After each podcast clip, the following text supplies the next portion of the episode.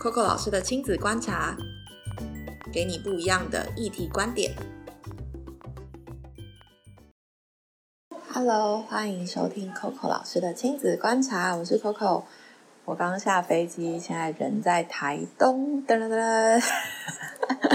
非常的忙碌。我发现每个礼拜我都各地跑。今天想要跟大家讨论的主题蛮有趣的，还记得我们在去年、前年，我们一直不断在提一个概念，叫做儿童友善城市嘛？啊，我想问一下，你有没有发现，就是现在周末的时间，在各个地方，你都会有很多，不管是公共部门，或者是你去很多的农场，或者很多的场域，其实开始有非常非常多大量让孩子跟家庭能够一起去上课或者是体验的课程。不管是课程也好，这些环境的设施等等，也开始啊越来越迈向更友善儿童，不管是符合儿童的高度，或者是各个面向。那我想今天跟大家分享一个小小的案例，跟啊这阵子其实花了蛮多时间啊在做的事情。呃，大概从两年前我们。跟桃园，我们跟桃园一直有一些很奇妙的渊源，也不知道为什么。从二零一八年我们开始做博物馆的专案开始，然后到呃前年，哎，去年我们跟马祖新村他们一起合作一个子项目，叫做马优一所。如果你上脸书，应该会看到这个马优一所的这个小小的品牌。那这个品牌其实顾名思义，就是呃，它是一个。让孩子上不一样艺术课的地方，可是我印象很深刻，因为我我第一次去的时候，我第一个反应是这以前是什么地方？我才知道说以前那里真的是幼儿园，就是以前给军眷属们能够去上课的地方。可是后来呃，因为它长时间放在那边没有用，所以文化局就把它改建，先从硬体先修缮，然后变成空空的，然后。呃，团队就找我们进去说，哎，可不可以想看看这里可以做些什么？所以我们就开始去思考这个品牌也好，或是这个空间能够为桃园地区的家庭做些什么事情。所以我记得前年我们先从上一些课开始，然后训练一些桃园的老师开始，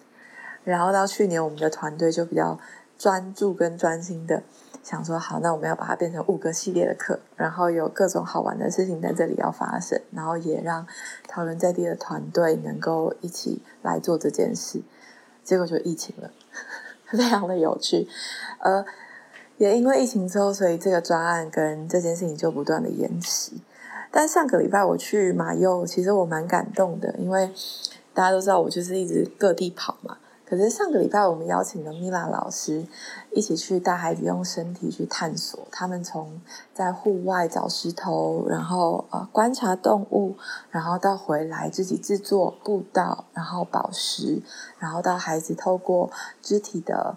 呃探险，带着他的父母一起。然后我真的看见孩子跟家长在那个场域里面玩的好开心哦。已经不是第一个老师这样告诉我了。嗯，这几周都邀请一些朋友们去教课的时候，就发现哇，真的耶！孩子跟家长在这个场域里面，其实爸爸妈妈的互动性是非常高的，而且我看到很多爸爸其实非常的主动参与在其中。那我觉得这是这几年就是蛮干做这么多事情，觉得最感动的一件事情。但我觉得也还蛮有趣的，是因为家长开始越来越在乎陪伴孩子的时间，越来越在乎跟孩子相处的品质。我觉得这是这五年跟过去五年还蛮大不同的状况，有可能跟家长的背景有关，可能大家过去很想要有这样子的。跟自己的父母有这样的关系，但可能并没有。所以，其实我听到很多的父母是，他们真的现阶段花了很多的时间，不希望自己的孩子跟过去自己一样，所以花了很多的时间陪伴自己的孩子。或者是呃，我也看过很多，看到很多的父亲开始在周末的时间，愿意不只是工作，或者是呃，可能啊，觉得好像是妈妈的事。以前可能会有这样子的所谓的刻板印象。那现在这件事情其实相较比较少了，所以其实很常看到的是，真的看到在马有很多的父亲陪伴孩子上课，这是我觉得让我最惊讶的。而且我有看到很多是一家人一起上课，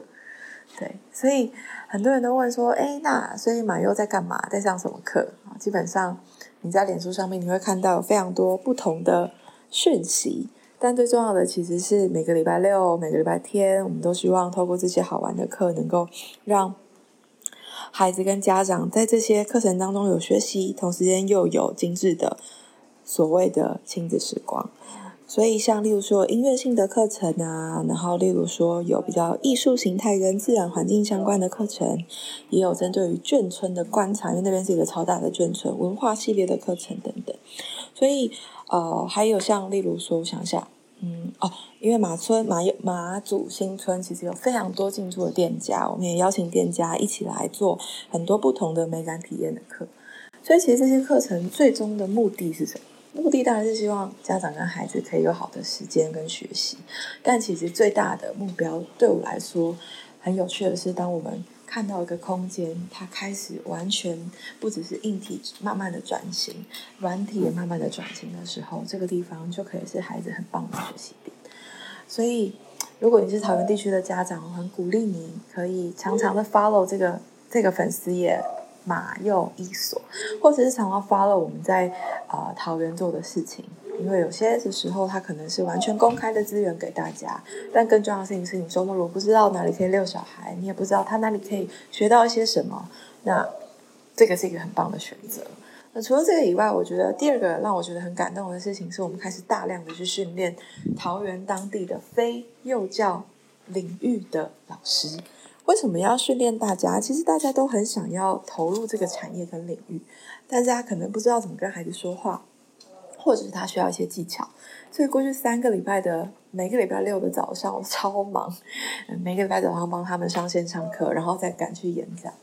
但是我觉得大家的动能都非常的大。然后我们讨论肢体动作，我们讨论声音语言，我们讨论用这些方式怎么样跟孩子互动，分类孩子的方式。无关乎就是希望第一线的现场的陪伴者能够有更多的专业知识，能够陪伴你，跟陪伴你的孩子。所以分享这个地方也是期待，我也不知道接下来啊，我相信全台各地有很多遍地开花的事情发生，大家一起努力迈向所谓的更友善的城市，更友善儿童，更友善孩子跟家长的城市，而让孩子的学习可以更扩张。那如果你是父母的话，我也鼓励你们可以每一个礼拜带孩子去不同的地方，而且有很多相对应的资源可以提供给大家。所以今天先分享到这里。我想说以后每一个时段都来分享一些我看到的案例，那就先从我们自己做的开始说起。那这个案子除了小人小学以外，我们也协同了桃园当地的团队，叫回游创生，他们也是非常棒的团队。然后我们一起建制了这个专门给桃园地区的孩子。马马马祖新村呃分支马优艺所，让孩子可以透过艺术课可以认识彼此，认识你，而且能够在艺术的面向上面有更横向性的学习。所以今天的这一集讲到这里，不知道讲到这个地方你还想到哪里？如果你有想到些什么地方跟这个地方很像、很酷，或是你还在那里玩的很开心，赶快告诉我，也让我去看一看。今天这集讲到这，明天我们要来谈谈另外一个话题，主要会谈的是，到底孩子